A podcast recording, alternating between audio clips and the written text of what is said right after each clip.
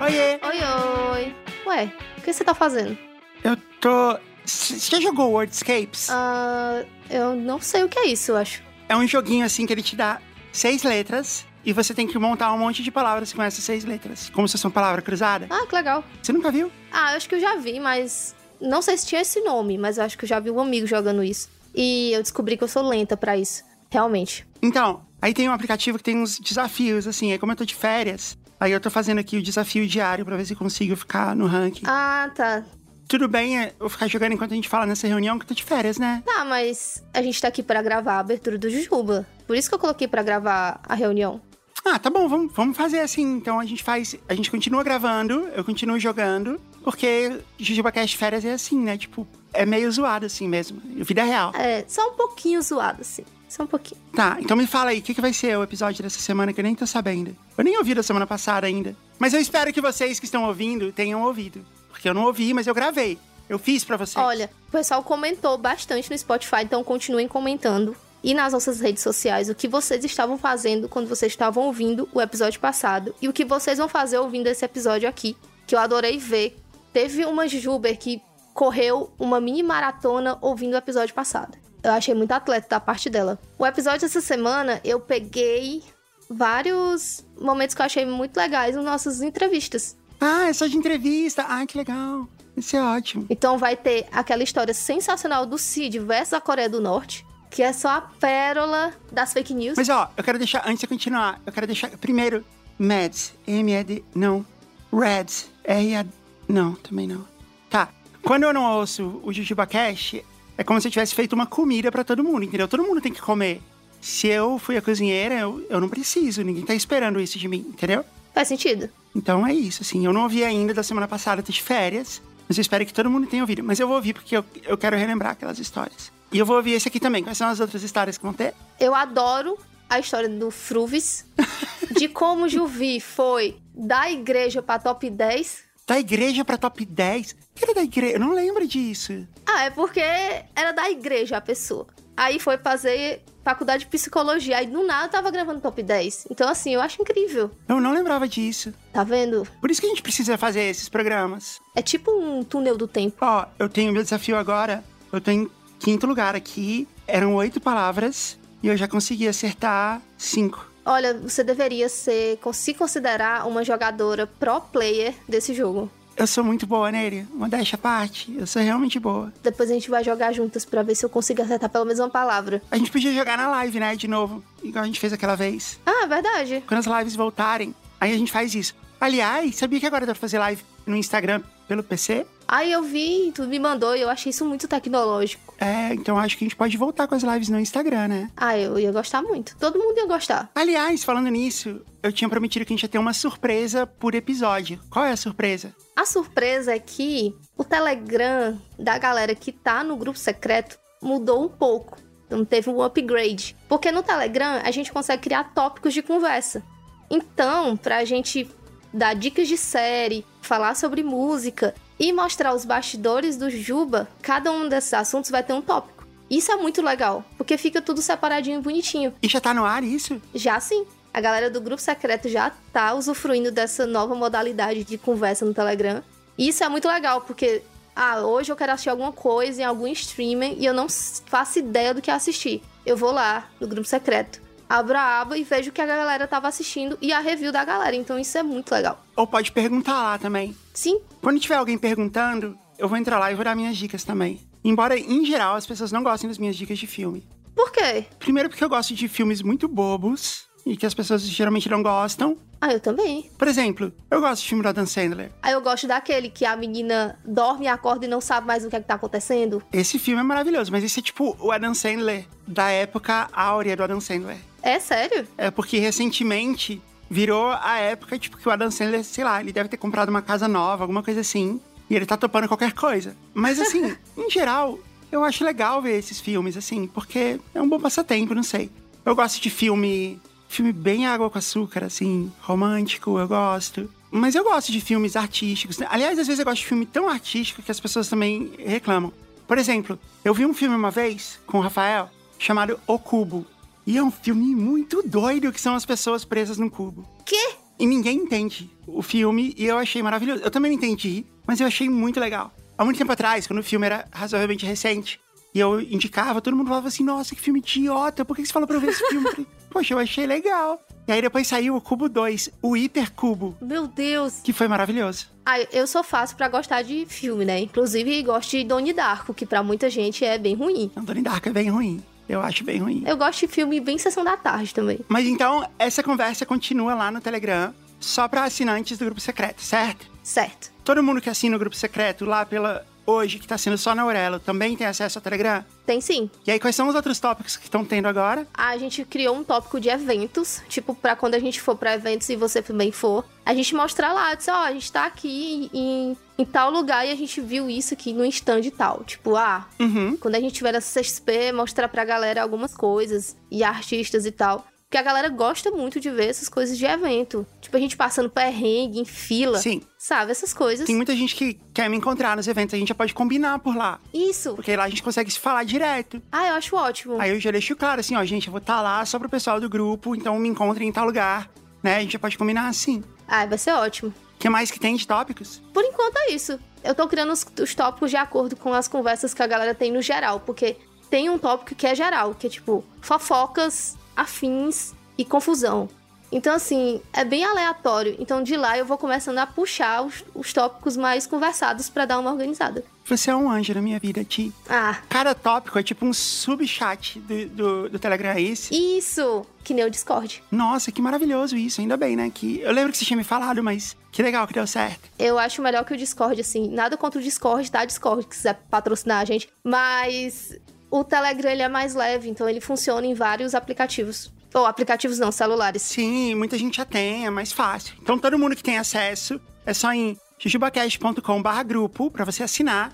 Você assina, você tem acesso aos episódios secretos que eu gravo com o Rafael. Quem são os melhores. E você tem acesso ao nosso chat no Telegram, aonde a gente conversa lá, o nosso grupinho. E agora com os subchats, dividido por tópicos, pra conversa ficar mais organizada, não ficar aquela panelinha. Vai ficar mais legal. Excelente. E todo mundo tem direito. Ah, então eu já vou, eu já vou dar um spoiler aqui. Meu Deus. A gente vai ter também o grupo pelo clube da Hotmart, além da Aurelo, e no futuro também pela Apple. Então você pode assinar lá. Por enquanto você pode ouvir os conteúdos secretos pela Aurelo, mas a gente vai dar outras opções em breve também de outros players que você também pode usar. E aí você escolhe o que você quiser. Então fiquem atentos às nossas redes sociais, que quando estiver lançando isso tudo, eu vou avisar todo mundo. Mas já entra lá, pra gente já ir combinando lá no grupo, pra gente bater um papo lá. É muito legal lá. Conversar com os assinantes é outra coisa. Então era, era surpresa. E aí eu te travei de falar a pauta. Você quer voltar na pauta? Vamos voltar às histórias que vai ter. Então eu falei da Fernanda Takai do Japão. E a gente vai ter a história incrível, que eu acho incrível, que a gente achou o paciente zero do emo no Brasil, que é a Luca, que é responsável pelo emo ter virado um fenômeno. Então ela vai contar dela saindo da, da 89 até ela virar psicóloga. E as coisas que aconteceram no meio tempo, que é onde surgiu o emo. Isso é incrível. A gente deve nossas franjas e a nossa maquiagem a, a Luca hoje em dia. Sim, porque o emo, ele não sai de você, ele não, é, ele não é uma fase, ele é um estilo de vida. Vulgo, eu de cabelo rosa e franja, até hoje. Sim. E maquiagem no olho. E aí a gente vai também ver o surgimento de um milkshake chamado Wanda. Como três pessoas acabam se conhecendo, se encontrando e fazendo um podcast. Um dos maiores podcasts do Brasil. Se não o maior. Tá, então eu já sei que o programa tá muito legal. Tem a surpresa da semana passada tá valendo ainda, né? Ti, tem a imersão da Lura. Tem, as inscrições são abertas até dia 21, então ainda dá tempo de você se inscrever. É, dependendo de quando você tá ouvindo esse episódio. Mas assim, corre lá, ouve o episódio passado, que lá tem a gente falando tudo sobre imersão, mas assim, em resumo, é um curso de graça da Alura completinho, com certificado, do começo ao fim, que você realmente vai aprender front-end, vai realmente mudar a sua carreira, mas tem uma outra novidade da Alura. Já que a gente tá trazendo surpresas e novidades, a gente não precisa mais do link. Você não precisa mais entrar no link, no nosso link. É só você usar o cupom JujubaCast15. Só você usar o cupom JujubaCast15 que você já vai estar sendo um ou uma Jujuber estudando na Alura. E você já vai ganhar o seu desconto de 15%. Então você não precisa mais decorar o link. Então, o promocão pode se aposentar, né? Nesse momento. É, né? O bichinho, o pobre. Tipo, cão guia, que depois de um tempo de serviço ele se aposenta e ele passa só a viver a vida feliz com o cachorrinho. A gente pode fazer isso com o promocão também. É, o bichinho tá merecendo. Tá merecendo. Não precisa mais do promocão, mas a gente. Parece que a gente, tipo, vai abandonar o cachorro. Não, a gente não vai abandonar. Não, a gente não vai abandonar o cachorro, gente, calma. Ele vai ficar aqui, vivendo a vidinha dele de cachorrinho feliz. E depois a gente pode trazer ele para outras coisas. Sim. Mas alura.com.br e você usa o cupom JujubaCast15. E... Então não é JujubaCast, é JujubaCast15. É muita alegria ter um cupom. A gente pode tentar Jujuba15 e ver se funciona também? Ah, eu não sei. Quer entrar aí pra ver? Então, ó, se você entrar e usar Jujuba15 e funcionar também, me avisa lá pelas redes sociais. É, manda aí uma mensagem, comenta no, no post do programa. É muito legal isso. E a- todas as outras coisas que a gente fala da Alura continuam valendo. Esse é o ano, hein? A gente tá no começo do ano. É um momento que as pessoas estão dispostas, né? Elas estão com aquela disposição, aquele gás de mudar de vida. E na Alura você consegue isso porque você vai aprender um monte de habilidades novas. Você vai ter certificado delas. Você vai colocar isso no seu currículo. Você vai aprender de verdade. Você vai poder falar isso nas entrevistas. E você vai conseguir um upgrade na sua carreira, uma promoção. Ou mudar de área, ou mudar de emprego, ou conseguir um aumento. Ou conseguir entrar no mercado de trabalho se você tá fora. É assim que a gente consegue tantos alunos satisfeitos na Alura por tanto tempo. Porque a Alura ensina de verdade. É uma escola de verdade, com professores e tal, não é uma plataforma de cursos livres. Escola, escola, escola mesmo. Com professores, com cursos pensados para isso, com método de ensino pensado para o ensino dessa maneira, para o ensino online, com os professores te auxiliando, tirando dúvidas, e com a nossa grande comunidade no Discord, onde você conhece gente que já está na área que você quer, que manda vagas, que conversa sobre o que está acontecendo no mercado. Só de você entrar nessa comunidade já vale muito e você realmente vai aprender. Então, alura.com.br e usa o nosso cupom JujubaCast15 ou Jujuba15. Quero ver todo mundo usando cupom agora, hein? Por favor, viu, gente? Qual é a palavra que tá aparecendo pra ti aí? Olha, ele me deu sete letras, que são C, R, A, D, E e M duas vezes, dois M's. E eu tenho que fazer oito palavras só de três letras. Em inglês. Em inglês, Em inglês. Eu já fiz them, ma'am, ram, cam e cad. Faltam três. olha, ainda bem que eu não sou bilíngue. Tá difícil esse. Mad não funcionou. Red não funcionou. Rec, de gravar, sabe? Não funcionou. De vez em quando ele reconhece a palavra, mas ele coloca só como um bônus, não é que ele tá querendo que você coloque. Ah, Nossa, que difícil, esse tá bem difícil. os mais difíceis são os que você ganha mais ponto? Eu não sei, eu não fico contando os pontos. Assim, na verdade, com o tempo que você leva, nesses desafios, você fica mais alta no ranking. Mas comigo já foi, porque eu perdi a concentração aqui, porque você tava me atrapalhando. Quer dizer, que a gente tava gravando aqui o programa. É sempre uma honra atrapalhar. Olha, eu coloquei mad de maluco, sabe? É, não funcionou. Ué, REM. REM funcionou. O que significa isso? Rapid Eye Movement. É aquela tremidinha que seu olho dá quando você tá no sono profundo. E também é o nome de uma banda. É o nome de uma banda? É o nome de uma banda, o R.E.M., que canta Losing My Religion. Ah, é verdade. Gente, eu sou péssima com nomes, eu não sei se vocês notaram. Mac, M-A-C, é uma palavra que existe, mas não entrou. Mac, na Inglaterra, é um sobretudo. Diferente. Faltam só duas palavras. Eu já nem sei qual é as letras que tá aparecendo pra ti aí. Tá bom, a gente já falou tudo que a gente precisava falar nessa abertura. Já, pode. Eu preciso voltar pro meu jogo aqui, que eu já me perdi no ranking. De nada. E semana que vem a gente volta com mais surpresa, Sim, muitas. mais episódios especiais. Sim, sim. Então tá bom. Então vamos ver essas entrevistas aí. A gente podia entrevistar você no próximo, né? Eu acho que não. Eu não sei. As pessoas não estão prontas pra conhecer a minha pessoa. Se tiver com curiosidade, assine o grupo secreto. Lá que a minha personalidade, ó, parece que é uma beleza. É isso aí. Então vamos pras entrevistas e assina o grupo secreto lá pra você conhecer a Tiara. É isso aí.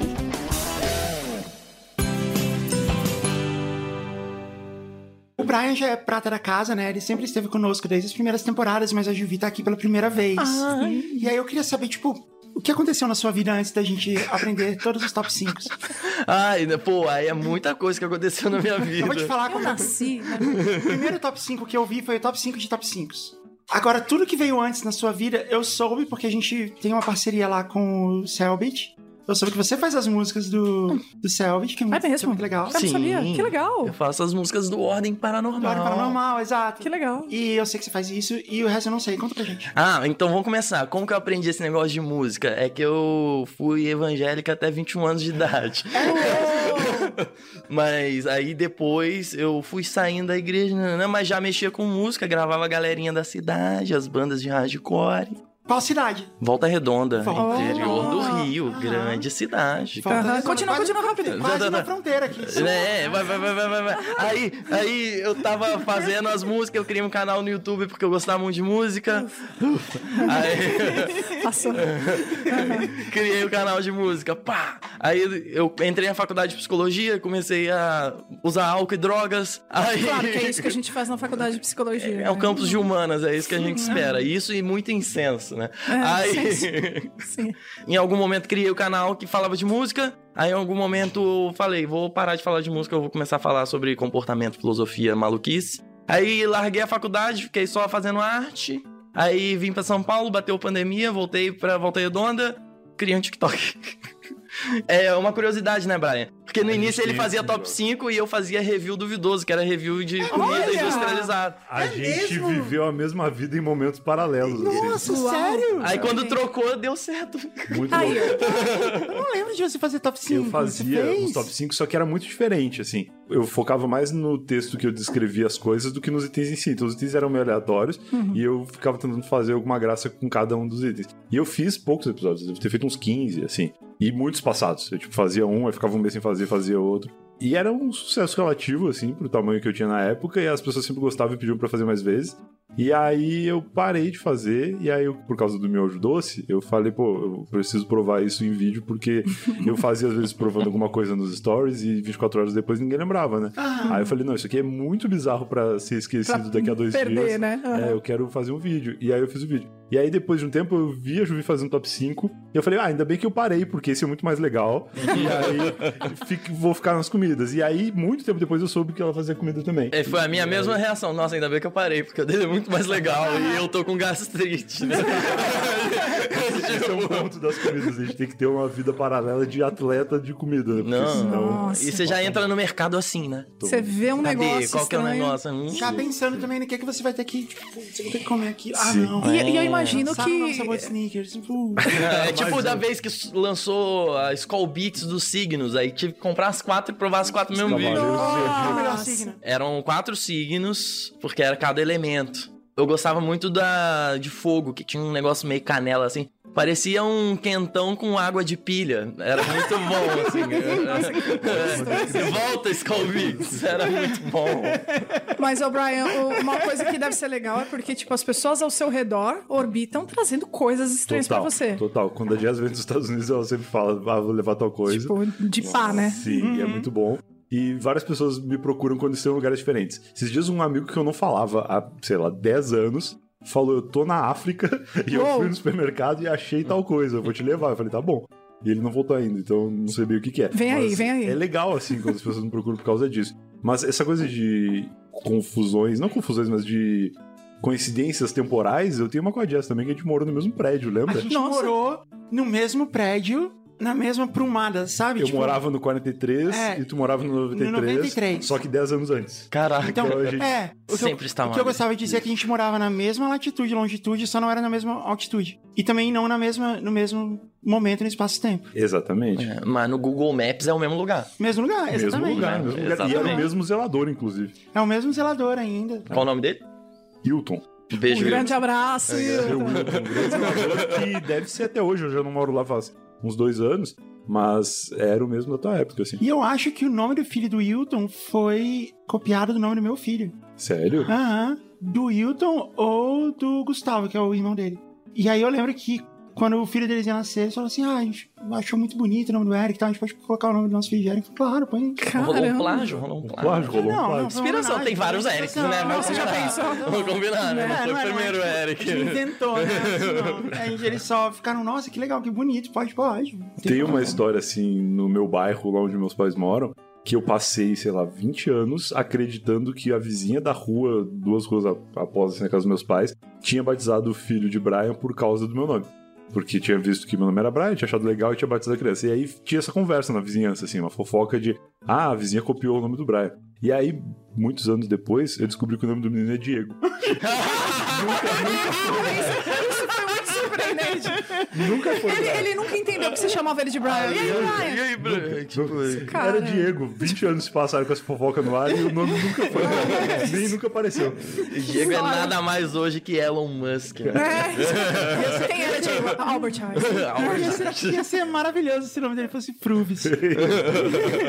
Você sabe, você sabe a história do Fruvis? Não sei. Brian, por favor, conta Foi uma vez que eu. Deixa eu só comentar que agora, na portaria deste prédio, quando eu tava subindo, eu soletrei meu nome e o porteiro colocou um F. E aí eu lembrei dessa história.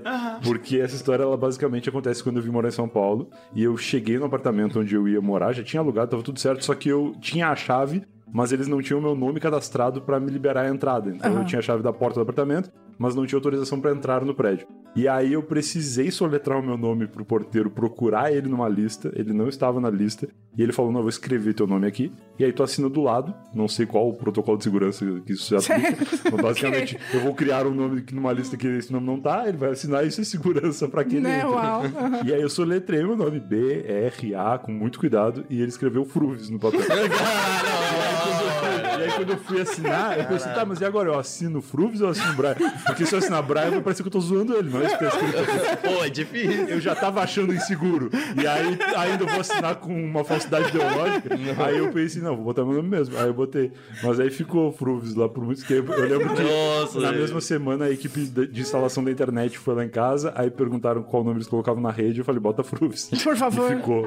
Parece muito o nome de um suco paralelo que é puramente açúcar e água, né? Pô, quero um fruve pêssego, porra. Desce aí. Não, hoje de manhã, hoje de manhã, começaram a me contar uma história Hum. e mandaram parar a história porque eu não sabia a história e que eu tinha que escutar aqui. Uhum. Mas eu odeio escutar as coisas pela metade, é muito complicado pra mim. E me disseram que tu tem alguma coisa a ver com a Coreia do Norte. Ela é uma história um tanto quanto complexa, né? Tinha um blog que era o Não Salvo. Não sei Uhum, se você uhum. já ouviu falar alguma Não, vez. por favor, né? Mas era um blog aí das, das antigas que era uma certa relevância na internet e tal. A gente chegou a ter um bilhão de visitas dentro do Não Salvo, né? Foi quando, quando assim, quando atingiu um bilhão, eu deletei o blog. Você deletou mesmo? É, obrigada. tem que acabar no auge. É assim que funciona o mundo. É, As tava- regras são tava essas. Com essa, tava com essa ideia. Falei, mas não tem mais objetivo. Então, Não Salvo cumpriu o papel dele. E aí foram 10 anos de Não Salvo. Ainda tem um domínio, né? O ciclo está encerrado aqui. Sim. Me mandou bem. e aí o Não Salvo, ele, ele existiu aí durante um longo período e ele fez muito sucesso por duas coisas. A primeira porque a gente postava muita coisa que o- os outros blogs não postavam. Hum. Então a gente tem posts clássicos barra absurdos que a gente publicava que mais ninguém publicava. E o segundo porque a gente, acho que foi o primeiro blog a pensar em criar uma comunidade. A gente não só publicava as coisas e deixava lá, e quem gostou, gostou, quem não gostou, não gostou. A gente trocava muita conversa com a audiência. Todos os posts eu botava o nome de quem me mandou a dica, de quem me mandou aquele vídeo. A gente ia atrás dos personagens estavam participando do vídeo. E aí o Não Salvo foi durante 10 anos o blog mais visitado do- da América Latina. Ganhamos vários prêmios, várias paradas. Então, assim, foi um negócio que ali né, nesse- durante esse período movimentou muito a internet brasileira. E a gente tinha um quadro que era o Desafio Aceito. O Desafio Aceito era um quadro justamente para isso, pra gente movimentar e mostrar o poder que tinha a internet brasileira. Porque mais que a nossa internet seja uma porcaria, que a conexão seja uma merda, Ah, é o brasileiro é apaixonado por É, internet. é, e a gente é uma força da natureza, É. principalmente para o mal. E o Desafio Aceito foi justamente foi criado para isso. Pra gente mostrar o poder da internet brasileira. E aí a gente mudava todas as enquetes que a gente queria no Brasil.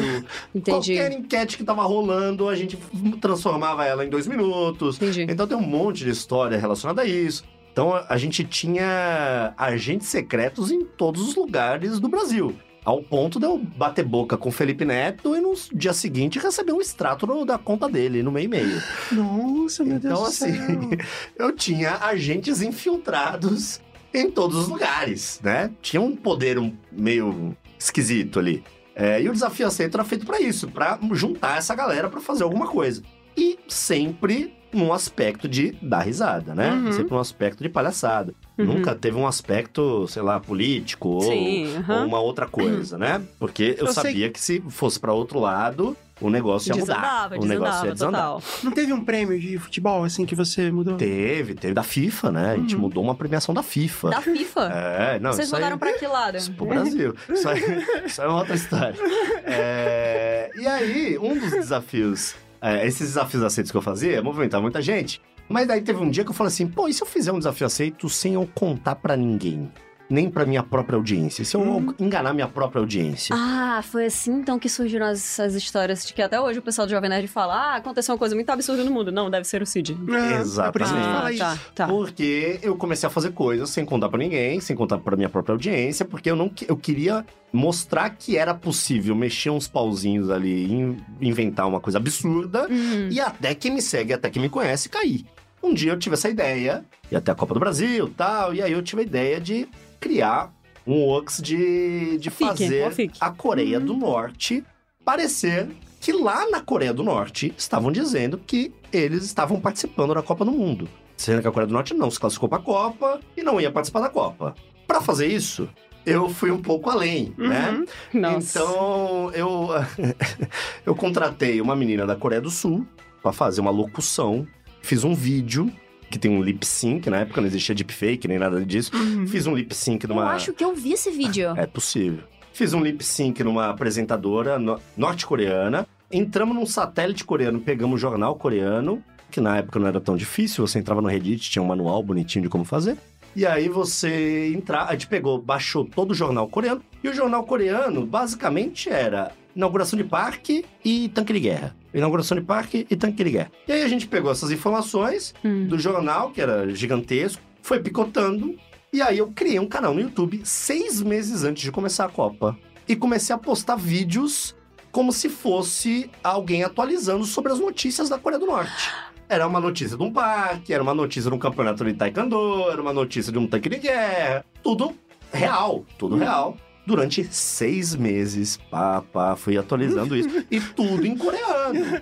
Tudo em coreano. Então, a pessoa que entrava falava, é um canal sobre notícias da Coreia Sim, do Norte. parece oficial. Pá, então. pá, Uhum. pá. E aí, num determinado dia, eu postei o vídeo fake. Que era o vídeo da menina com lip sync Sim. e uma voz. Eu contratei na Coreia do Sul. e o jornal dizia que a Coreia do Norte estava participando da Copa do Mundo e não só estava participando, como estava ganhando de todo mundo. Era é, 5 a 0 na China, 8 a 0 nos Estados Unidos, só com grandes potências, né? Uhum. E inclusive ganhou do Brasil de 8 a 1 né? Ganhou do Brasil de...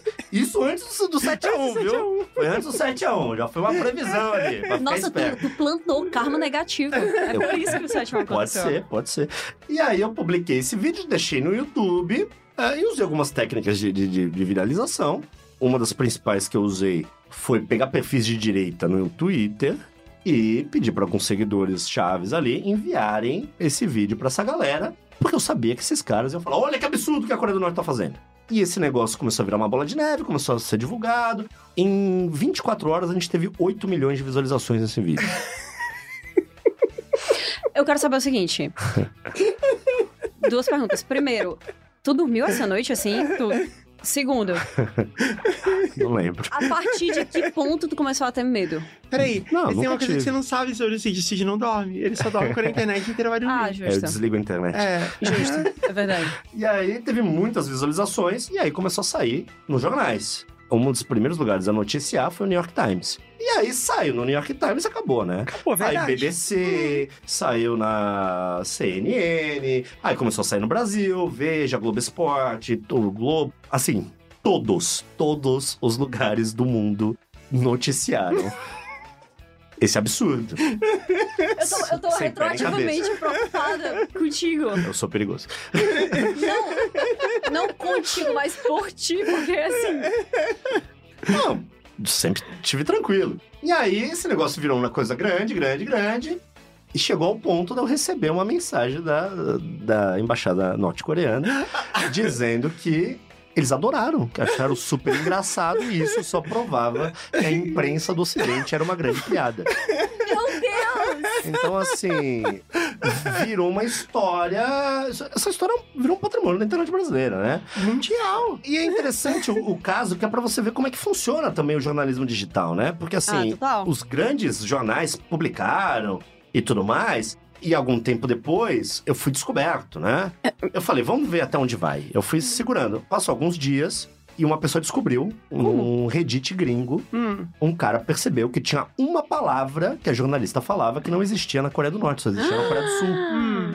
Um erro de tradução ali, né? Não. Erro não, né? Mas é que, a- quando eu fiz, quando eu passei o texto pra menina, eu não sabia que esse era o, era o, era o Ah, tu não O fim. contou. Nossa, que vítima, que não vítima contei, infeliz dessa né? história Ela inteira. só tava trabalhando só. É... O rosto dela não tava lá. Não, ah, é. tá tudo então, bem. assim, Não sei se tá tudo é, bem, mas esse eu cara espero que sim. começou a desconfiar, e aí os caras, pô, pô, pode crer, é verdade. Aí começaram a achar algumas outras coisinhas. Ali, pô, olha esse frame aqui. Porque assim, o, o vídeo em si, ele tá muito bem feito, mas Sim. se você. É que as pessoas Se sempre querem acreditar. Sim, né? sim. Ainda o mais quando se fala- é outro. Ainda mais quando você fala em Coreia do Norte, que tem histórias totalmente absurdas que a galera Uhum. conta. Que o, o ditador falou que existe unicórnio. E o Uhum. povo aqui é que quer acreditar. É óbvio que isso é uma mentira, né? Uhum. A galera quer acreditar. Então a galera começou a pegar alguns pontos. Por exemplo, tem uma hora que aparece a torcida da Coreia do Norte num estádio cheio, né? É a torcida. E na verdade era só a torcida do Chile, que tem as mesmas cores da bandeira da Coreia do Norte. Eu peguei os torcedores do Chile de costas, apaguei os nomes eh, em espanhol das camisetas no- na edição e fizemos, conseguimos fazer um- Ah, apareceu um telão da FanFest na Coreia do Norte, com o Kim Jong-un dando um tchau, assim, um telão da FIFA. Sabe, não tem nem. então, assim. Foi uma superprodução. É uma, é, foi uma superprodução, é, né? Rolou uma ideia um pouco mirabolante demais até. Eu entendo e, e nem acho, não dá nem pra crucificar os jornais que escreveram como se fosse verdade e tal, porque realmente foi bem produzido e eu acho que dá É. pra cair. Mas é engraçado você entender como é que funciona a, a, a via do jornalismo sobre o assunto, né? Quando eu vi que iam descobrir, eu falei, vou fazer um vídeo explicando que fui eu. E aí fiz um vídeo, eu como repórter na Coreia do Norte, com fundo da Coreia do Norte. Tá. E eu como repórter, ah, galera, tá, tá, tá, eu sou o Cid, bababá. Na verdade, esse vídeo foi produzido pelo Não Salvo, foi uma brincadeira, né? Expliquei como é que a gente fez, tudo bonitinho. E aí, os jornais, os grandes jornais, inclusive o New York Times, quando percebeu que tinha sido enganado, começaram a editar os títulos da matéria. o título que era governo norte-coreano, sei lá, no governo norte-coreano diz que estão participando da Copa, começou a ter um supostamente Ah! um velho golpe, né? Aham, Porque a internet tem essa molezinha também, Tem, né? Antigamente, se você fizesse uma coisa dessa, escrevesse uma coisa errada no É, tava jornal, impresso, acabou. no dia seguinte você tinha que fazer uma errata desse Hum, tamanho, é, se humilhando, né? Na internet você não precisa pedir desculpa, você vai lá e edita. Hoje em dia eles até põem no final assim, esse texto foi editado, tá, mas não- né? Não é a mesma coisa? mais fácil, não, né? É. Não, não. Talvez seja um dos casos que mais deu bagunça aí no rolê. A galera, ai, Cid, você vai criar uma, um incidente diplomático e tudo mais. Mas no final das contas, é, duvido muito que alguém tenha se É. importado com isso. Mas tem um detalhe interessante, uma curiosidade dessa história. Na época, eu tava com o Não Salvo ainda e tal, e eu tinha uma, uma cena que eu ficava monitorando, porque a gente tinha já muita visualização, mas eu tinha um objetivo que era ter pelo menos uma visita em todos os lugares do mundo. Todos Tá. os países do mundo. Ok. E eu nunca tive uma visita na Coreia do Norte. e assim que eu publiquei o vídeo, eu falei, pô, será que alguém da Coreia do Norte visualizou? Fiquei com essa Aham. Entrei no Google Analytics e eu tive 66 visitas na Coreia do Norte. Consegui completar o mapa mundi pela primeira vez nesse dia. E aí depois eu fui pesquisar e a Coreia do Norte tinha 600 e poucos computadores com acesso à internet, Você todos tinha 10% É, da internet 10% do país inteiro, E todos sim. eram sim, militares ou claro, para com jornalistas, certeza né? absoluta, claro. E aí eu atingi 10% dos computadores com internet na Coreia do Norte. Interessantíssimo, né? É, é. Foi muito bom. Não, e você ensinou uma grande lição pro mundo, né? Tipo, você não acreditar em tudo que você lê na internet. É, nem no Foi Cid. didático, É, com e- certeza e foi didático, aprendeu. mas é, não sei como que tu conseguiu segurar esse segredo por tanto tempo, eu certamente surtaria, e É. quer dizer que existe alguém que é imune à ansiedade, pelo jeito. Queria contar a história do milkshake chamado Wanda. Porque não é um milkshake Que chama Wanda. que se chama Wanda. Putz. Sim, a gente tá. O Samir já teve com a gente algumas vezes, mas vocês, vocês como um grupo. Né? O Samir já teve com a gente carreira solo, mas vocês como um grupo, como banda, é a primeira vez. Eu queria apresentar, assim, tipo, como isso aconteceu, como, como o universo conspirou para que vocês três se encontrassem e essa maravilha surgisse pra Podosfera. Hum, foi um puxando o outro, né? Sim, eu acho que nós três já tínhamos individualmente desejo de, de Criar um fazer podcast. E era raro, Não, né? não, na tá, época. mas peraí, nós três aonde? Onde vocês estavam? Vocês são vizinhos? Não, Pois é. em São Paulo, cada um no seu mundinho. Eu já conheci o Felipe, Da onde? porque eu sou amigo do ex de Felipe. Na Hum. época eles eram casados. Eu e... conheci o Samir É. no show da Beyoncé. Ah, é. Oh! Que a Beyoncé põe o microfone na pra boca falar do alguém aqui em Samir, São Paulo. E ele fala, Samir! A Beyoncé faz, No show Samir! São Paulo, com 85 mil pessoas. Aí eu virei pra Kisley, meu, meu então namorado, e falei assim... Assim, quem é Olha, essa palhaça?" é, o- olha, é o Samir. Eu falei, não é possível que você conheça esse- essa pessoa também, essa gay, não é possível.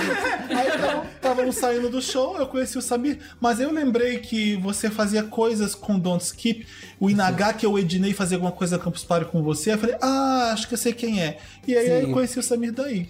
Foi Você sabe que a primeira vez você que eu sabe que ontem eu tava falando com minha cabeleireira, eu, falei, eu falei assim, ah, amanhã eu vou gravar com o Wanda e tal. Não, não falei vou gravar com o Wanda. Eu falei assim, ah, amanhã a gente vai gravar e vai ter um amigo... Ele tava me falando que ele é fã da Beyoncé. E aí eu falei, é... Ah, eu tenho um amigo que, que eu vou gravar com ele amanhã, e ele foi no show da Beyoncé, e ela falou o nome dele.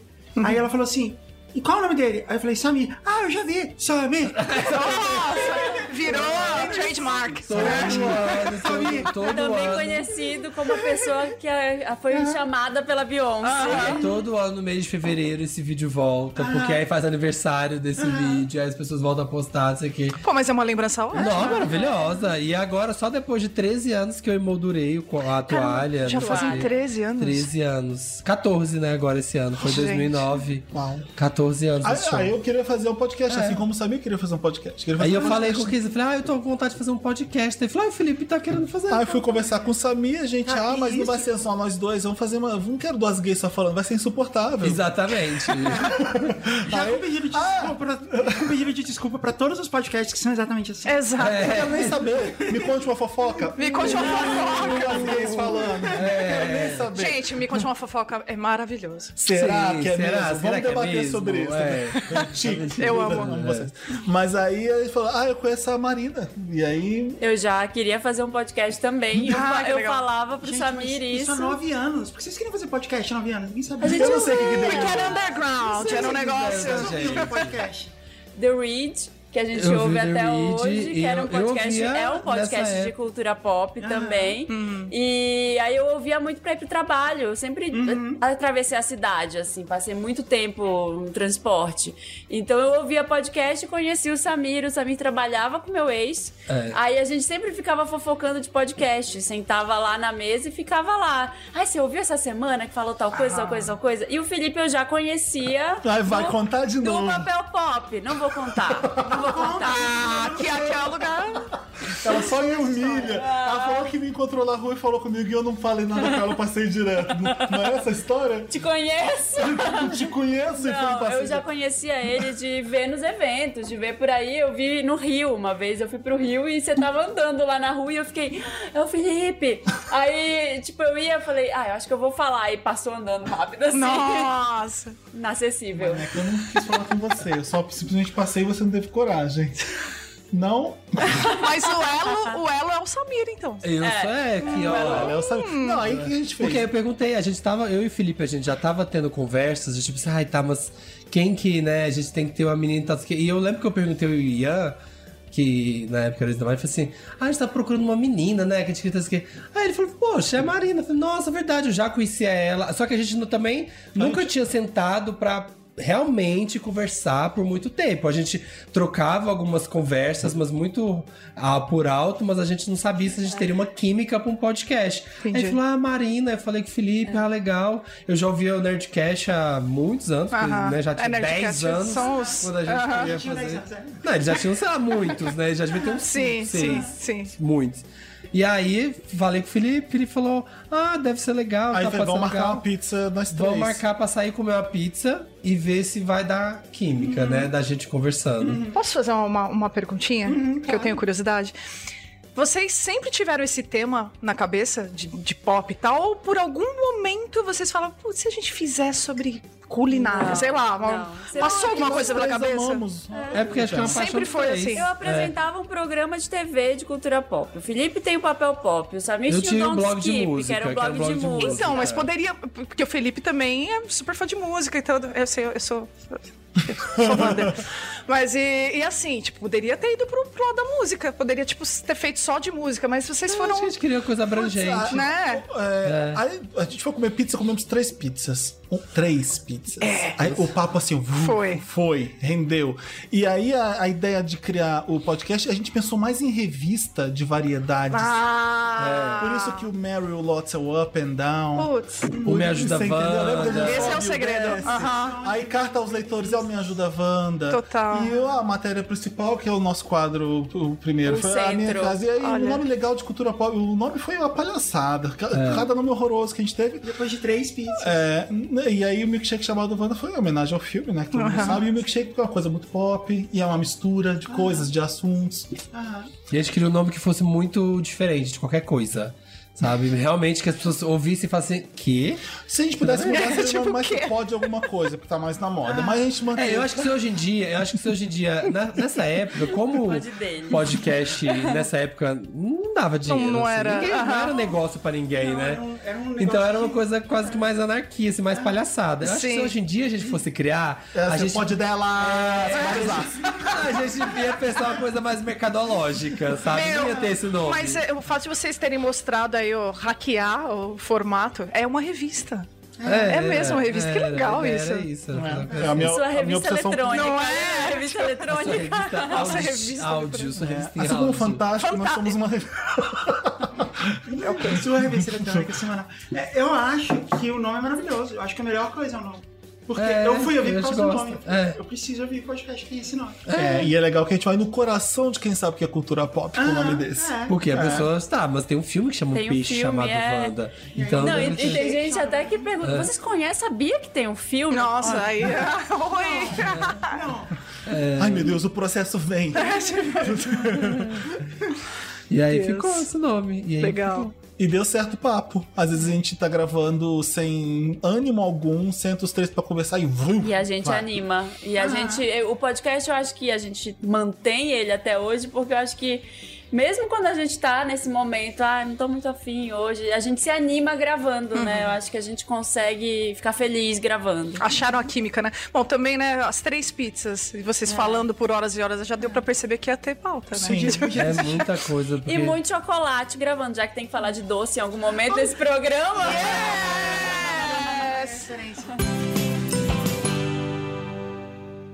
Né? Martim, tipo, você falou que você era um jovem de 19 anos. 20. 20 anos. Exato. E você fazia o que antes? Eu sofria na Aham. faculdade De quê?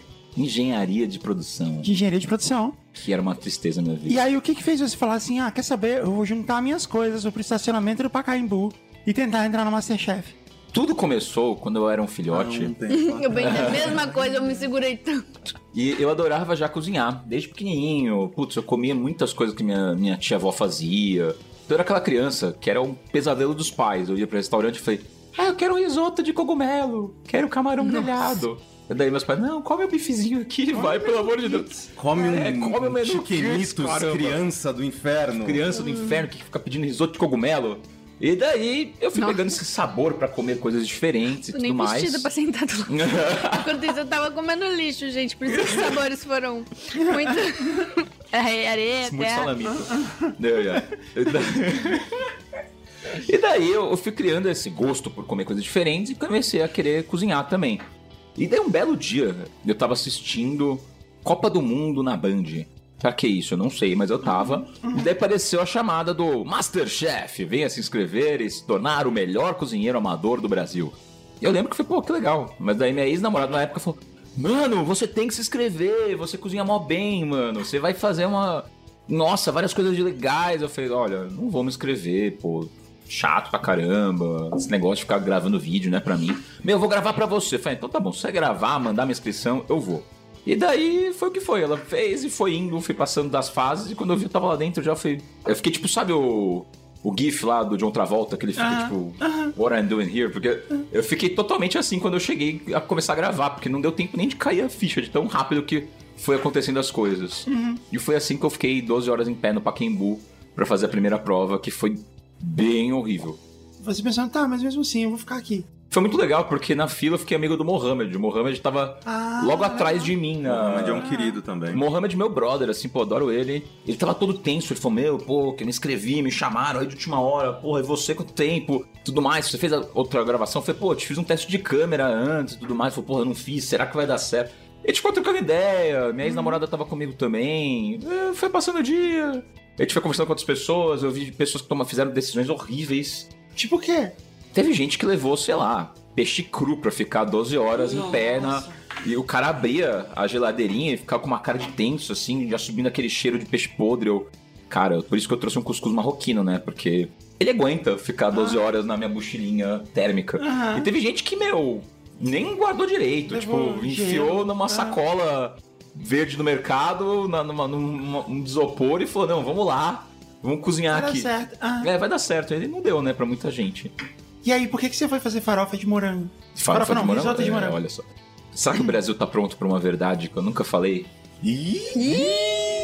Olha, eu, na verdade, eu menti um pouco quando eu entrei no Masterchef. Cara de tenso aqui. Fui um, um precursor da, da ideia de fazer storytelling, né? E daí, quando eu falei, putz, eu não posso falar que eu vi no YouTube essa receita de, de risoto de morango e foi uma boa ideia, né? Então eu criei toda uma história, falando, não, foi uma receita que meu avô trouxe daí. Meu avô era italiano mesmo. Você fez um. É, fiz storytelling, mas eu nem conheci meu avô, meu avô morreu antes de eu nascer. Daí eu falei, não, meu avô trouxe essa, essa receita da Itália, que era um risoto de morango, que ele ensinou pro meu pai, meu pai ensinou pra mim, meu pai nunca fritou um ovo na vida dele. E daí ficou legal na câmera. Ficou bom. Mas na verdade eu Ele peguei. corta dele falando isso pra câmera, pro pai assistindo na plateia, o pai, tipo. Mano, não! Morango. Ah, então agora a gente vai colocar o seu pai pra fazer com você. Vem, pai! Ferrou, ferrou. Então, e é legal porque assim, era- é uma receita que, claro, eu testei várias vezes antes. Eu lembro que antes de fazer no programa sacos e sacos de arroz de, de morango, porque eu queria testar pra ter ela perfeita, né? E todo mundo fala, nossa, Martim, é É boa pra caramba." salgado? É tipo sal... um Aí tá, é um prato. Ele é mais ou menos é tipo o aligô do, do, do, do, Alex Atala, que ele é um entre pratos, assim, pra entrar na sobremesa. Eu falo que ele é um prato que ele não é tão salgado e nem tão doce. Ele tem parte de um agridoce. Ele é bom pra limpar o paladar pra depois entrar numa sobremesa. Ele é um prato mais leve. Eu, eu gosto, é muito, é muito bom. E com vieiras fica uma maravilha. Combina muito. É. Eu tenho uma combinação muito surpreendente. Tipo, chocolate branco vai com vieira também. Exato. Hum, aquele caramelizado, você pega Sim. o, queima o No chocolate branco. forno, né? Um tempinho. uma delícia. Bom. E daí teve uma parte também que. Então aí que tá o grande problema, que acharam que eu ia entrar no Masterchef como se eu fosse um cara babaca. Porque fizeram várias perguntas pra mim. Tipo, a Paola falou assim: Ah, você sabe qual é a loucura? E daí eu falei, não, a loucura de entrar no Masterchef, pô, acho mó tranquilo. Não, a loucura de fazer esse prato, deu. Ah, isso aqui é loucura? Daí. Só que eu falei tudo numa boa e parecia que eu era um cara mó babaca. Daí eu fiquei Ah, é mesmo. meio. É, então. É mesmo, eu achei isso um pouco também. Não, tô brincando. Não, mas é todo mundo fala, nossa, Martim, você foi muito babaca, porque, tipo, daí a Ana Paula também chegou pra mim e perguntou: Ah, é tão novo e tá aqui, o que, que você acha? Ah, eu tô aqui porque tem um motivo, né? Daí eu. Você falou isso? Eu falei, daí eu fiquei, cara, eu não sou assim, eu sou mó tranquilo, daí eu fiquei. Eu ouvi o programa e falei, Liga cara. a câmera, o, que acontece- personagem. É. Exato, entrou um personagem maluco que depois morreu, né? Porque durante o programa eu era tipo assim, senhor, chefe, ok. Mas eles incentivam esse tipo de, de. Você ter uma personalidade mais forte, então vou te tirar mais do sério. Justamente pra forçar a mão. Porque querendo ou não, reality show é meio isso, né? Tipo, eles focam numa micro especificidade de uma pessoa. E não, vamos mostrar que essa pessoa é a- assim. Ó, Laís, se você tiver qualquer coisa que você queira falar sobre o programa, fala no meu ouvido aqui que eu falo pro pessoal. Não, tá acho, acho que eu posso falar. Eu posso falar algumas coisas também, não polêmicas. Você também, você falou que você era designer de UX. É, Mesma coisa, o que você falou assim? Não, já sei, eu vou no Masterchef. Como, como é isso na vida de alguém? Eu sempre gostei muito de cozinhar, sempre cozinhei. Não sei qual foi primeiro, o primeiro prato que eu fiz ou a primeira lembrança na cozinha, porque eu sempre estive dentro da cozinha. Eu tenho uma lembrança muito cedo que eu gosto de contar, que é da testa queimada, que eu gostava de fritar ovo, eu era menorzinha que o fogão, assim, ó. Então eu jogava a manteiga ia no ovo, na cabeça. Então eu sempre gostei muito. E gosto muito de cozinhar para as pessoas também, aí meus amigos, né? Acho que com você foi assim também, todo mundo incentivava, porque quando a gente Ah, gosta de cozinhar, Eu né? era coagido a cozinhar pras pessoas. Imagina. e aí o pessoal falava, ah, por que você não se inscreve no programa? E aí eu morava fora, vim pra cá por causa da pandemia. Aí eu tava no Brasil e pensei, vou Onde ficar por morava? aqui. Morava na Alemanha. Eu tive muita sorte de ter formado em design e ter entrado em UX, que acho que é um- uma área muito boa mesmo. E tem- abre muitas portas pra ir pra fora do país. Então eu fui, fiquei sete anos trabalhando lá. E quando voltei por conta da pandemia, trabalhando de casa daqui, eu me inscrevi porque eu pensei que eu ia ter, né, ia ficar aqui mesmo, ia dar pra Aham. gravar. E deu certo, foi meio assim, sem muita expectativa, sabe? Aí passei a primeira, segunda fase e ganhei. Tá aí, né? Ganhei. Ganhei. Foi num dia de cada vez. Aquele O banner. troféu de Masterchef Brasil. Um curso na Cordon Bleu. Eu adoro a- Você fez o curso? Ainda não, vou começar. Quinta-feira eu vou lá na, na Le Cordon Bleu. Aqui em São Paulo? Sim. É tudão esse curso. Oh, é eu não muito fiz, bom. mas é lindo. Eu, é muito legal, assim. Eu assisti uma aula lá uma vez. Ai, que legal. Eu acho que foi em Wellington, na Nova Zelândia. Ai, que legal. E aí a gente foi assistir uma aula e foi maravilhosa, assim, tipo, é impressionante como eles são bons, assim. ele fez um bolo de morango, era uma aula de patisserie. Patisserie é um lance complicado, né? E ele fazendo umas coisas super complexas, assim, um monte de processos. E os alunos todos anotando, assim, e ele fazendo, ah, não sei o que, vou lá, vou colocar no Ultra. E aí ele provou pra gente servir, tava Hum, uma das melhores coisas que eu já comi. Foi muito que legal.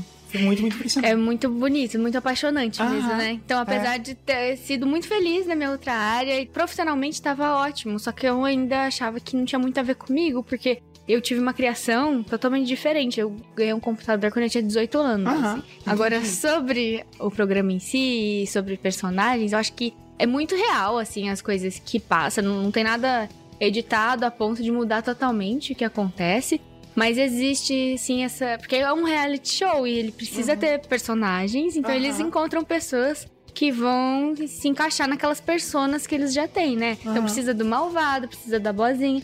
Então, às vezes, surpreende a pessoa que era pra ser malvada, não é tão malvada assim, como foi o seu caso. Comigo também, eu acho que eu, eu entrei. Eles tinham uma expectativa, porque eu entrei muito tímida, extremamente tímida, eu não conseguia falar de vergonha da câmera. Uhum. E aí depois eu fui me soltando mais e, e eu falo muita bosta. e a maior parte das coisas que eu falo não é pra ser levada a sério, mas aí naquele cortezinho, parecia que eu era às vezes muito filha da puta. E não era a minha intenção, era porque eu era uma grande bobona mesmo. Mas tem um pouco disso, sim, eu, eu acredito. Pra ficar emocionante de ver, né? Quando eu assisto Masterchef, eu fico lendo a edição que tá ali por trás, assim. Então, dá pra ver direitinho quando alguém fala alguma coisa, fala assim, tipo, fala isso de novo, mas sério. Né? É, exatamente. Dá pra ver que rola isso. A gente precisa mostrar que você tá com pressa, faz aí com pressa.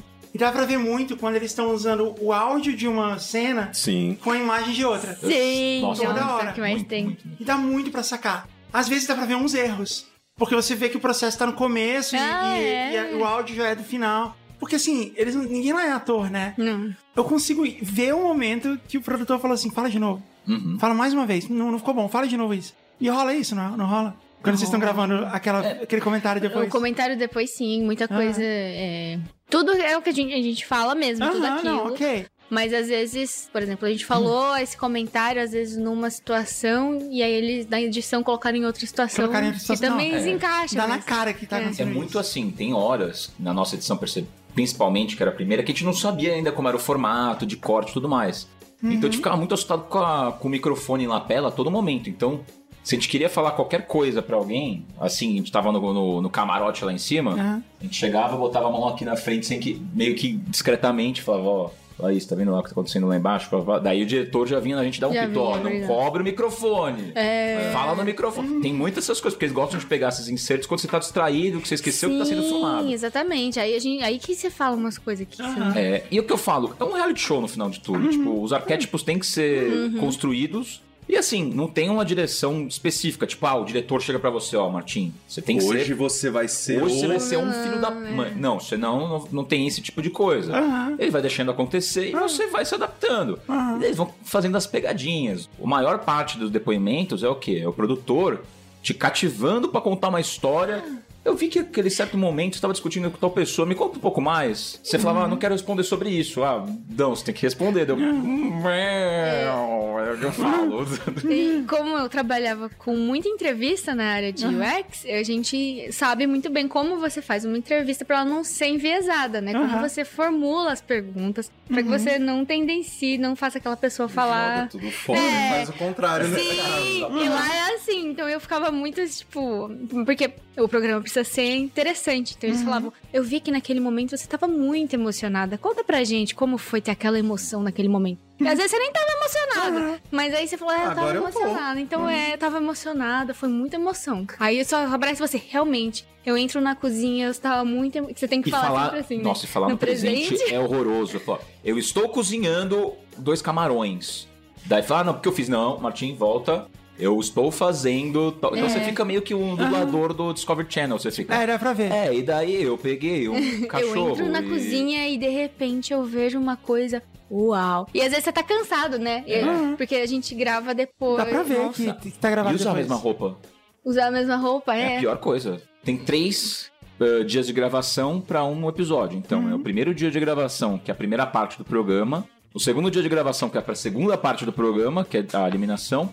E o terceiro dia de gravação, que são os documentários aí, toda a parte de depoimentos. Então, você tem que estar usando a mesma roupa. Então, se você vai com uma camiseta estampada, tipo assim, ah, oi, eu sou o Martim, você vai ter que Ah. usar ela três dias seguidos. E Suja, cozinhando, suada. suado, fedido. Então, Fritada, fritura. Começamos a desenvolver também a técnica de usar camisetas básicas, tipo preto básica, que você podia trocar no meio-dia. porque- Ah, eu não fazia isso não. Ah, ih, olha lá, hein? Daí... E você tinha que fazer a mesma make e mesmo cabelo, que era sempre diferente. Ah, é, e eu caprichava, gente, porque eu sou É, então. uma drag Isso é queen. mais difícil. Falando em drag queen. Ah, Falando em drag, eu adorei ela aí, gente. Ela puxa todas as sardinhas que a gente precisa. Ela é muito legal. É maravilhoso. Não, Ai, eu tô falando. obrigada. alguma- alguém coloca um microfone na frente dessa pessoa. Não, não faz isso Todo não. dia. Vai me expor aqui. Só pérola, cara. Fazer o lá e esquece. Teve uma outra coisa que eu percebi também na primeira temporada. Tiveram algumas provas que eles, eles desencanaram do tempo. Eu acho que depois que se saiu, assim, tinha umas provas em restaurante que eles, tipo, não, ó, gente, termina aí de fazer, porque senão não ia sair. Senão o negócio não ia É. Será? É que eu falo, por ser a primeira, eles erraram a mão na dificuldade de várias coisas. Então, eles tinham na, na pensamento, porra, que legal se a gente colocar cinco caras que nunca pisaram numa cozinha pra fazer um jantar pra 80 pessoas num restaurante profissional. Ah! Todo mundo se olhando, nossa, vai ser mó legal, vai ser mó legal. Vai ser legal. Não, vai ser horroroso. Vai é, pra câmera vai ser ótimo. Então, meu, todo mundo ficava tenso pra caramba. As externas que eles estão fazendo hoje em dia, eu acho que já estão, claro, numa maturidade do programa que são bem mais Nossa, mas tem coisas assim, tipo, fazer tudo embaixo de um sol queimando. É, isso é o tempo todo. E a gente precisa se dar, por exemplo, provas externas, às vezes o vento de um lado, ele tá soprando muito mais, e aí tem uma equipe ali onde tá o vento soprando mais que apaga o fogo toda hora, e aquela outra equipe. Então tem todos esses eventos macroambientais que a gente não Quando dá um- controla. Quando tá um baita frio, você tem que ficar usando camadas de casaco, você não se Opa. mexe. É, A nossa. primeira do exército que a gente fez lá, que era pra 150, Que, 200 que loucura aquilo. Cara, a gente tava no meio de um descampado de Campinas, batendo um vento horroroso. E a gente tava, eu tava com aqueles casacão forte, não conseguia cortar as coisas que meu, eu tava parecendo um bonecão de posto, assim, tipo. Então, tem muitas provas assim. Boneco tipo, de Olinda, né? Outra diferença que teve também da sua temporada pra mim foi que a nossa. A gente ficou. É, não, também. Tô brincando. Imagina. Mas sim. Te amo em demo. Não, é que a verdade. gente ficou no hotel, né? Como é que fala? Encarcerado lá. Ah, é? Tinham hotel? Encla- Não, é, é- Existe uma palavra melhor, né? É, confinado. Confinado. Ah, ok. Big Brother Brasil aí. É, a gente ficou confinado no É hotel. mesmo? Eu não Não sabia. podia ver ninguém. O hotel era bom? O hotel era legal, tinha uma cozinha pra gente treinar, tipo, um- uma boquinha de fogão, então já dava pra Ah, treinar. legal. Era. Bacana. Foi bem imersivo. Então, aí que tá, isso é muito bom pros participantes que vêm de fora, né? Sim. Porque tem uma galera da minha temporada que veio do Belém do Pará E aí? e não tinha onde ficar em São Paulo. Aí- Tipo, tinha que se virar. E, meu, a galera saiu do emprego. A ajuda de custo que tinha era, mano, pífia. Cara, daí a pessoa ficava tendo que dar um jeito pra ficar em São Paulo, ficando na casa de outras pessoas que moravam aqui. E, cara, isso já é um desgaste mental e físico pro dia a dia. Aham. Absurdo. Eu, pô, tinha conforto de estar do lado da casa dos meus pais e, cara, tá- eu, mesmo assim eu sofri pra caramba. Imagina essa pessoa que veio de longe, passou, sei lá, dois, três meses, que é o tempo de gravação, cara, é.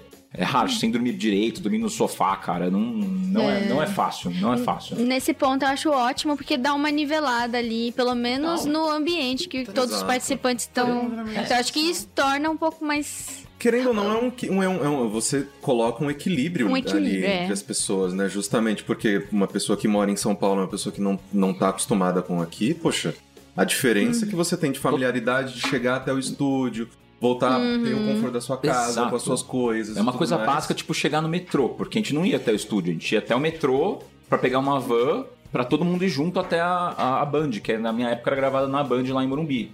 Daí hoje em dia é lá na. Lá em Santo André. Santo André, né? Que é lá Santa... no, Nossa, onde nem lembro. São. Bernardo. Mazarop, Mazarop. Não é Santo André, não. Gostava do Mazarop. Pode falar, nem sei se pode falar. Pode falar que é São Bernardo, né? Pode, por que não? Fã de reality show é aquela coisa visceral. Pra mim, deu muito hate na minha, no meu episódio. Como? Muito hate, acho que é por causa do Rafael. Ele é muito sincero. Nem todo mundo entende o jeitinho dele de ser. Então, o pessoal, muita gente odiou ele. Como a gente era Ah. muito amigo, acabou Ah, vazando um pouco pra mim. vocês tinham. Isso. Vocês aí tinham. Uma amizade, uma- pelo uma amor parce- de Deus. Não, não, mas vocês tinham uma parceria ali. Sim, né? eu sou muito hum, estratégica. Eu adoro jogo e eu sou. Eu quero. Eu fui Nunca muito. Imaginei isso. Não, óbvio, eu, eu, eu fui assim com sangue nos olhos, então eu estudei Eu acho- bastante, eu formei alianças, eu fiz tudo de uma maneira que me levasse. Eu nunca Meu percebi. filho, aqui eu achei- é ó, RPG desde os 14, tá Já fiz a minha guilda. guildinha aqui. Então eu tinha, tipo, os analytics ali das outras temporadas pra saber a probabilidade de. Caraca! Eu tô falando!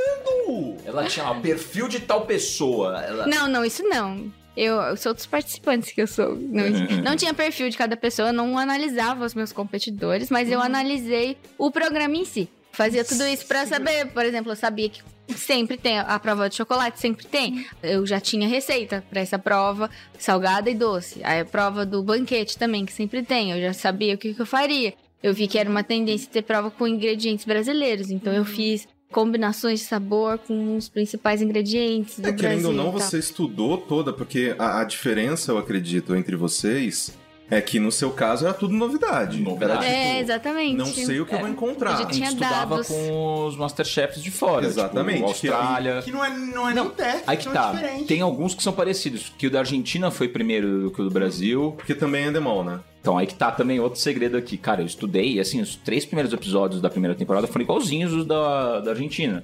Foi tipo a prova de cortar cebola, prova de fazer um ovo, Nossa, isso era muito prova chato. de fazer arroz. Então foram tipo assim, os três bobo, primeiros né? episódios. Era, era tipo uma Olimpíada do Faustão. Era bobo, era. gastronômica. Vamos lá, cortar mil cebolas! Ei, Ô, louco bicho! É, tipo isso, cara. Tá chorando, ah, Aí, ô, otário! Eu tô dedo! Eu Faustão junto com, com, com o Silvio Santos que eu fiz aqui. Você tinha essa questão de, da, de toda essa. é, o processo ser quase inédito, né? Mas né, porque querendo ou não, ele estava sendo adaptado para um novo país, então a gente não sabia o que a gente ia pegar aqui. E você já teve, tipo, tantas e tantas temporadas para estudar, e é por isso que você teve todo esse background para poder também se preparar. Então eu acho que é, tipo. Mas então, olha só, na Masterchef americano, não tem um lance de 3 minutos de mercado. Você descobre qual é o desafio e nesses 3 minutos você tem que pensar no que você vai fazer e pegar os ingredientes. Dando soco com alguém que tá pegando, sei lá, mandioca. Não rola isso. Mas rola? Rola. Só não rola soco, assim, de fato, mas rola um empurrãozinho mais bacaninha, assim, né? Um pá, sai do lado, essas coisas. Olha, eu confesso que eu nunca prejudiquei ninguém, óbvio, no programa. Mas teve um episódio onde eu vi que todas as pessoas já tinham escolhido a proteína delas. E eu sabia que aquele ingrediente combinaria melhor com o tipo de proteína. E aí eu peguei toda a proteína da geladeira. Pra ninguém, tipo, eles já tinham escolhido, eles não escolheram a minha. Mas eu penso sempre que vai que pega ali só pra. mudar de ideia, se pegou É, aí eu peguei tudo. Isso foi a única dica vigarista da Mas, eu- eu mas alguém tentou? Alguém foi atrás da sua proteína depois? Não. Não, mas uma, nessa prova uma pessoa mandou mal na carne e eu tinha carne escondida. Mas, meu, o que eu falo, a Laís, Nossa, Laís! você mandou bem. Eu tava lá torcendo por você. eu nunca imaginei que. Não, mas eu ajudei todo mundo o Mas tempo ela inteiro. jogou Não, eu sei. cara. Não, eu- Não, gente, eu ajudei todo mundo muito tempo. Não é que a pessoa queimou, ela se virou lá, essa pessoa, e, fe e entregou um bom prato. Mas é que eu não queria que ninguém fizesse a mesma proteína que eu. Continuo torcendo por você. Obrigada. É, é muito mais legal. Eu nunca imaginei que você tinha esse tanta estratégia, assim. Eu acho É que que- você era tão melhor que todos os outros. Mas todo mundo Mas estudava muito. lá Mas se- isso é muito se virava. bacana, Todo porque hoje em mundo- dia o Masterchef eu vejo que é realmente uma competição de quem faz a estratégia melhor Uhum. porque não é só cozinhar, Quando é chegou muito mais. pra gente, eu e a Paty, que a gente assistia todos os episódios, quando chegou ali, na- faltando tipo uns 5, 6, a gente sabia que você ia ganhar. E que você era realmente melhor. Eu achei que Eu era não. só isso. Eu não sabia que tinha tanta estratégia. Mas que eu legal. juro que eu sempre fui muito insegura. Mas então, Sim. mas quando rola isso? Nos outros Masterchefs não tem isso das pessoas ficarem pedindo, ah, me dá um ovo aí seu. Não tem isso. Isso pegou muito mal. Isso é só no Brasil. E agora já é parte, assim. Você tem que dar, né? Na edição, Ah. acho que o que pegou, essa coisa de formar aliança, eu acho que eu teria feito diferente. Acho que apareceu na TV como se eu tivesse quase que jogando em dupla ou em trio. Porque as pessoas foram indo embora e acabou ficando só eu e o Rafa. E a gente jogava muito junto. Então, muitas pessoas se incomodaram muito com isso. Mas existia isso em outros lugares também, mas como já tava ali com aquele ranço da gente, Aham. acabava aparecendo muito mais a gente se ajudando do que as outras pessoas. E todo mundo estudava muito. Acho que eu fiquei com essa fama, mas acho que a única diferença é eu estudava também comida, mas ninguém parou pra estudar o jogo da forma que eu estudei. Tem pessoas que cozinhavam lá que estavam mais preparadas que eu e que foram embora muito cedo, infelizmente. Tipo, Renato, Daniel são muito bons. Eles têm uma mão muito boa. Só que eles não souberam jogar o jogo. Na minha também, o que eu falo, mantenha seu simples que funciona. É. O cara queria lá, numa prova, cozinhava pra cacete, queria fazer inventar uma coisa muito louca. É, Rodava, tem- não eu tinha já que fazer. percebi isso, assim. A pessoa vai, tipo, não, eu quero fazer algo inovador. Aí o cara vem e traz uma churrasqueira, tipo, Uhum. e... Prova de eliminação. Prova de eliminação. Você só precisa não ser o pior. Exato. Né? É- Eu só é arriscava na primeira prova. Na segunda É, prova eu fazia arroz e feijão. Teve uma época que a 89 acabou, Foi. né? Quer dizer, a 89 vi- se tornou 89 FM. Acabou, né? E deixou de ser a rádio rock. Puta choque. É. E aí, o, que, que aconteceu na sua vida quando isso rolou? A casa caiu, porque assim, o meu Como nome era Luca da 89, né? O meu Uhum. nome virou o nome da empresa, assim, pra tudo, ah, Luca da 89, é Luca da 89. E eu não tinha percebido quanto isso era arriscado até então. Porque eu tipo entrei um lá uma né? moleca, É eu sempre entrei com assim, né? 18 É. anos, A saí gente acha de que a lá. gente tá de boa. É, exato, e não tá, cara, nunca. E aí, 30 e cacetada, eu saí, não fiz faculdade, porque eu sempre fiquei na música, tava na rádio, boa, legal, e ê, vai ser pra sempre. Sobrinhos do Ataíde, Pressão Total, Uhum. ê, Rock Trânsito, Nossa, Giro lembra da 89. pressão total, sobrinhos da Thaís. Nossa, cara. Nostalgia total. Aí os caras chegaram e falaram, ó, tá lá, tá lá. Uhum. Aí, ó, tchau, acabou. Aí você fala, que isso, cara? O que, que eu vou fazer? Tipo, saiu o chão, literalmente. Uhum. E foi muito louco, porque na semana que eu fui mandada embora da rádio, que a rádio ia mudar, na eu lembro que na quinta-feira eu ia discotecar num lugar. E eu falei, bom, pelo menos eu tenho essa grana da quinta. Era 300 reais. Nossa, cara. Aí, na quarta-feira à tarde, o cara me ligou. Eu falei, ah, então amanhã eu tenho. O cara falou assim, ah, então não precisa vir, a gente não sei o quê. As pessoas foram fechando, a- tipo, você não é mais interessante, eu não vou divulgar na rádio, pra que, que eu vou discote- discotecar lá, entendeu? Então, Nossa. eu lembro que, cara, e eu, eu, tava, eu tinha comprado um AP de 39 metros no Jabaquara, que eu tinha dividido em, sei lá, 20 anos, Aham. sabe? E aí eu não ia ter mais aquela grana. E sem pai e mãe, meus pais já morreram. Sabe assim, não, uma família sem grana, não tinha nada. Falei, cara, a casa caiu e eu não sei o que eu vou fazer. Aí uma amiga minha levava, tipo, até presunto, queijo, era foda, tipo, pra, sabe? Uhum. Uns esquemas assim de rango e tal.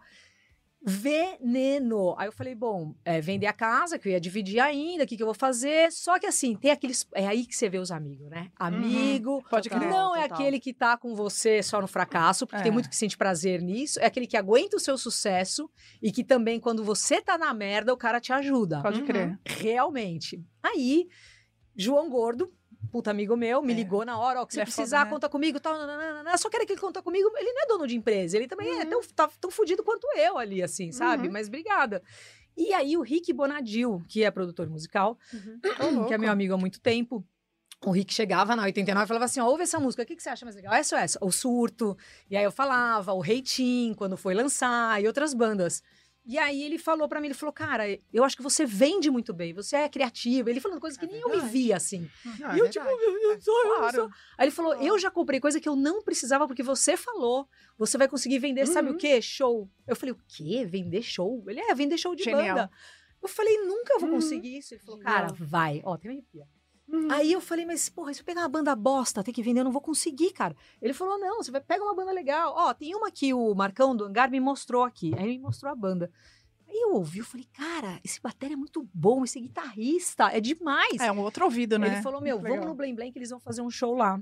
Uhum. Na hora que eu vi o show, eu falei, gente, que banda legal. Falei, dá pra gente fazer essa banda virar uma das maiores do rock nacional. Se eles forem isso, eu já comecei a pirar, comecei a me empolgar. Que e na legal. merda, né? Aí eu saí daquele AP, fui morar lá na rua, pensando, meu Deus, tem que dar certo isso aqui, porque Sim. senão a casa cai. Aham. Eu falei, vamos tentar vender. A banda era o NX0. O primeiro show que eu vendi deles era 500 Caramba. reais. Caramba. E eu ficava assim, um real. Eu levava o G na caçamba, que é o guitarrista. O dia a gente ia fazer rolê de divulgação na. assim. Mano. É, e eu não manjava nada de, de estrutura de show, a van do lugar. A gente já chegou do lugar que a van nem tava lá. E eu, ai, caralho. Aí liga pro. Sabe assim? Loucura. É, se tem uma coisa que a Nossa. gente aprende é que na marra a gente consegue fazer várias coisas que a gente não estava preparado Eu tinha antes. percebido esse poder Uhum. de, de venda, por exemplo, que o Rick tinha percebido. Porque o contratante, se fosse um cara bacana, ia chamar com bacana. Então você já tem que lidar com um cara que quer te, de uma certa Essa é forma, Essa é boa. te pegar na curva. Então eu tinha que, que ficar, sabe? Porra, o cara, não, eu vou pagar dia 15, eu não pagava. Daí eu chegava e falava, mano, você, tem, você não pagou, a banda não vai. tá, tá, tá. E pra vender uma banda que ninguém conhece, não é, fácil. É fácil hoje você vender um NX, um Fresno, legal. Mas lá atrás, os caras não sabia quem era. Então eu tinha que pensar numa estratégia. Aí o que a gente fazia? Punha o show do CPM, pegava um valor mais baixo, colocava o NX pra abrir, falava pro cara o NX que vai ser a próxima banda, deixava. Aí a banda começou a andar, daí eu falava, Legal. gente, vamos deixar o valor baixo pro cara ter lucro, pra ele vai falando em volta, e depois a gente pau. Aí foi fazendo isso aí. E deu E certo. Deu certo e eu, eu adorava fazer isso. Então você assim. é responsável pelo, pela disseminação do emo no Brasil. A gente achou.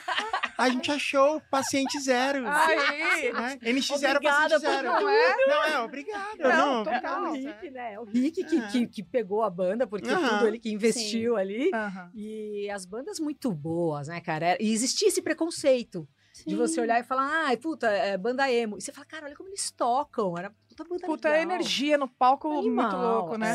Sim, e é Pô. quase sempre, é quase sempre coisa de, de jovem, né? Quase sempre o que é.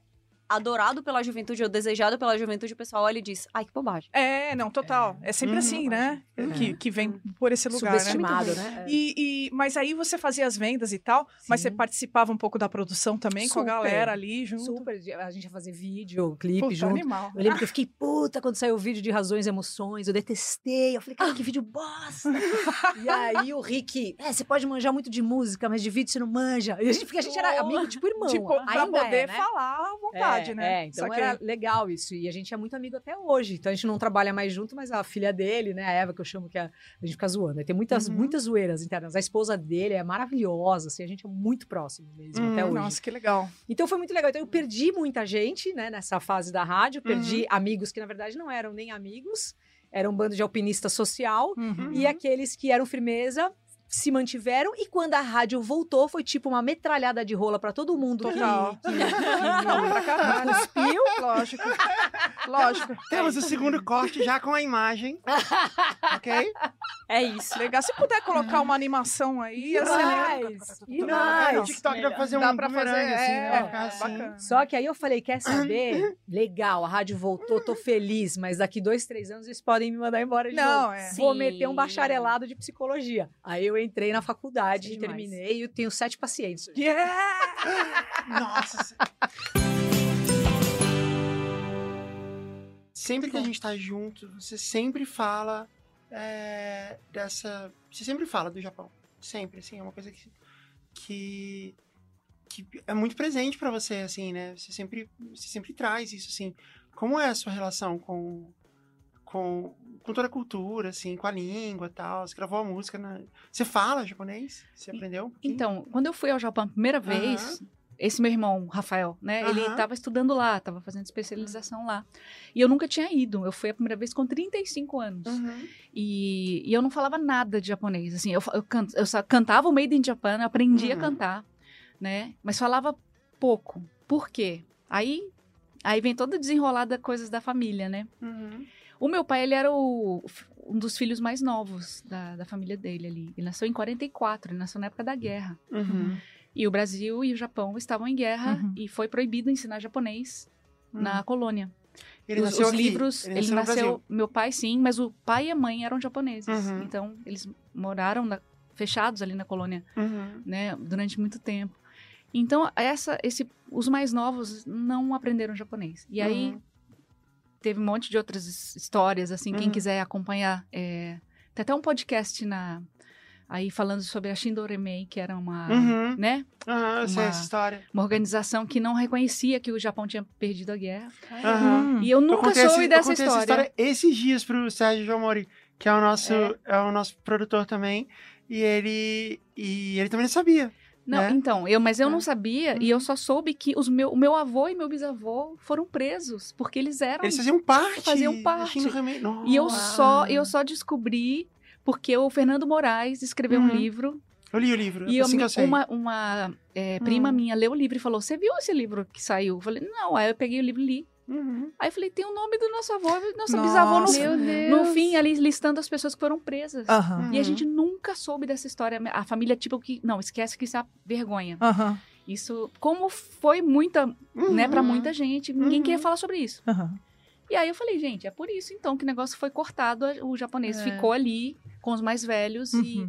né, e a gente não aprendeu. Mas quando eu fui lá, eu vi tanto da minha família que eu falei, nossa, eu tô com vergonha de ser neta de japonês, não saber nada de japonês. Aí eu fui Hum. estudar, aí eu fui estudar japonês e voltei ao Japão é, para cantar lá, Uhum. né? Porque eu tinha ido como turista. Uhum. E aí, mesmo falando um pouquinho, já mudou toda a minha relação com as pessoas. Uhum. É, porque próprio- os próprios japoneses sentiram que eu, eu estava é, tentando recuperar esse, Uhum. esse buraco que ficou, assim, né? Uhum. E aí eu adoro o Japão, já, já cantei, já voltei sete vezes lá, Uau. né? E, Uau, e, assim, legal. quero voltar muito mais. É, a Nina também adorou, ela, Uhum. quando fez 15 anos, ela não queria festa, ela queria conhecer o Japão. Uhum. Desde, Ah, desde pequena, assim, ela falava, eu falei, não, mas o Japão é um lugar caro, tudo. Uhum. Quando você fizer 15 anos, a gente vai. Aí ela, a gente foi. Uhum. E ela amou, gosta muito também. E é Uhum. muito presente, eu acho, na, na minha carreira. E é muito presente esse desenrolar dessa própria história nossa, sabe? Assim, Uhum. eu, eu- eu tenho visto outras pessoas também que são sanseis, né? Que são os netos dos Uhum. japoneses. Uhum. E tem um, um filme do Vicente Amorim, que é o Corações Sujos também. Uhum. Muito bonito. E aí tem todo tem uma, uma parte que fala, não, não foi bem assim, a outra, não, foi isso mesmo. Uhum. E, ah, e várias famílias têm diários dessas pessoas, eu inclusive. Aham. Ah, é, que eu, legal. é, eu não tenho, está, está com os, os meus tios mais velhos Hum. e que eu não tenho acesso, mas eu gostaria muito de ler o que, as, o que eles escreviam na época Aham. sobre como foi esse processo de acreditar que realmente o Japão nunca tinha perdido a guerra, que era tudo uma história inventada, sabe? Ah, Aham. eles diziam. É, eles É. diziam que. Que o, A o história- Japão ganhou grandes guerras contra as maiores potências do mundo. Ah, não é É. possível que vai perder agora. Uhum. né? Exato. No, no livro, né, do Fernando Moraes, que é por onde eu sei essa história, ele conta que em algumas colônias é, japoneses. É, tinha muitas colônias que só se falava japonês, só se vivia a cultura japonesa, a comida era comida japonesa, assim. É. Eles, eles viviam apartados da cultura brasileira, que eles nem gostavam muito, na verdade. Eles assim, achavam, é, todos eles achavam que iam voltar. É, Aham, entendi. Que era eles- só um período de. né? é, e eles tinham, e alguns deles tinham até é, um pouco de raiva, assim, tinha um pouco de preconceito com a cultura brasileira, Uhum. com, com comer feijão salgado, Uhum. sabe? Coisas assim. Ele, ele fala isso no livro, Era especificamente a história do feijão. é, era bem. É. E aí ele fala de. E aí ele conta exatamente essa história, porque nessas colônias, é, as escolas eram em japonês, as Sim, crianças é. elas, elas não aprendiam português, elas, eram, elas viviam apartadas. E aí isso foi proibido. E algumas pessoas, segundo o que está escrito no livro, é que é, elas consideram que o, o Império Japonês é invencível. E o imperador japonês ele é um descendente direto de Deus, assim. Uhum. É isso que diz a cultura e tal. E eles acreditavam nisso literalmente. Então eles falam assim: não, então é impossível. É, é, o nosso imperador é descendente direto de Deus e é invencível. Logo, essa história de que o Japão perdeu a guerra é uma mentira. Não, E Uhum. vinham as fotos né, da rendição É. uhum. do imperador, só que o imperador estava vestido impecavelmente e estava o general americano de com Uhum. manga dobrada, de uniforme. Ah, aí, sei. pessoal, tá vendo? Ah, como que- claramente, olha, só, olha, olha o aham, cara como ele claramente, tá, olha o aham. nosso imperador como tá, mas ele tava se rendendo. Entendi. É, eu contei exatamente a história da foto. Nossa, foi isso uma semana, né, Sérgio? Eu contei exatamente a história da foto. Aí, é, e aí eles montaram uma organização assassina pra matar as pessoas que estavam. É, na- é, É, na verdade, eles queriam que as pessoas que não concordassem é, com eles, né, que não, o Japão é invencível, que, Uhum. que elas se matassem, na real, assim, Aham. né? Hum. É, fala assim, olha, se você não, não- tá errado, você tá errado. Agora, aí algumas que não, não, né? é Eles acabaram que- mortas. É uma Uhum. loucura que a história E aí foram verdade. presos, foram presos, as Uhum. pessoas ficaram presas e teve, né, todo um processo. Caramba, isso aconteceu aqui. Aqui no Brasil. E a gente não, não tem acesso. É, né? nunca tinha ouvido falar. Tem o livro Corações Sujos, É. Fernando. Moraes. É muito Não, legal. agora eu, eu É. preciso eu, ler. eu li em uma sentada. É, É, que assim, legal. tipo, eu não conseguia Então, parar se de você ler. olhar lá no final, tem o nome. O do meu, meus avô e bisavô. Toshisaburo Takai e Toshita Takai. Onde é que era a colônia do, do seu avô? Era em algum Onde, lugar. onde era? Então, Paulo, é, é, a minha avó veio de Bastos, né? E ele de Lucélia. Então. Mas em que estado que é? Desculpa. São Paulo. Ah, em São É, Paulo mesmo. É São Paulo. É, eram Foi cidades. em São Paulo. Era todas nas cidades do interior de São Paulo. No interior de São Paulo. É, tem no Paraná também. não Tem bastante. é. Tem. Tem bastante também. E assim, era uma época tensa, assim, porque tinha campos de concentração no Brasil Uhum. de, é, de japoneses. Tinha. Nos era- Estados Unidos tem não, não, maiores, Tinha nos né? Estados Unidos, É, não, não, é. desculpa.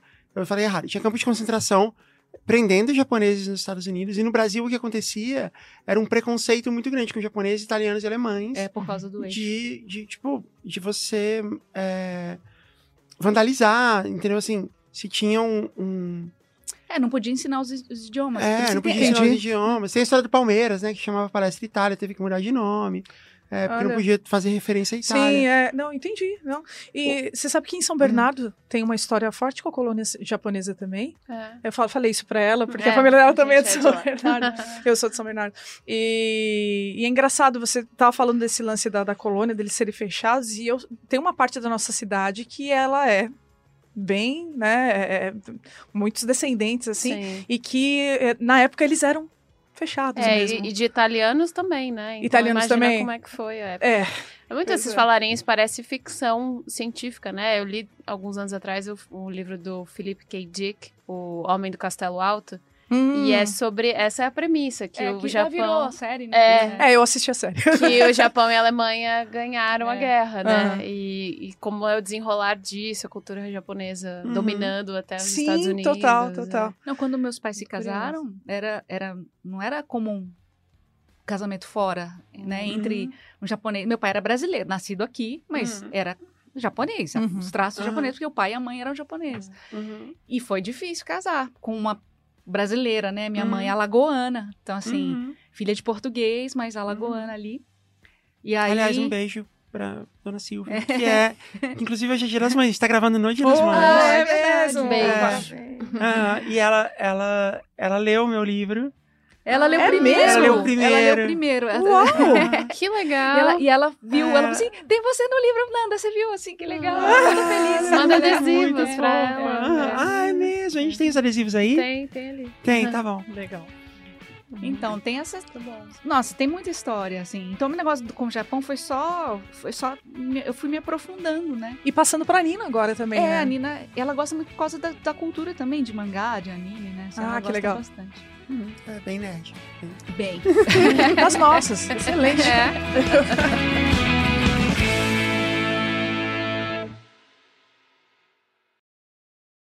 Parasol.